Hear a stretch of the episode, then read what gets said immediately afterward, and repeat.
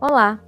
O Pausa para o Café de hoje é mais um trecho do livro Mais Esperto que o Diabo, de Napoleão Hill.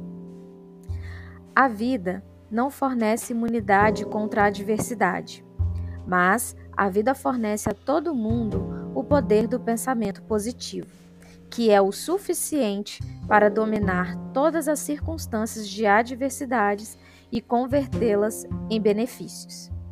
Tenha um bom dia. Bye.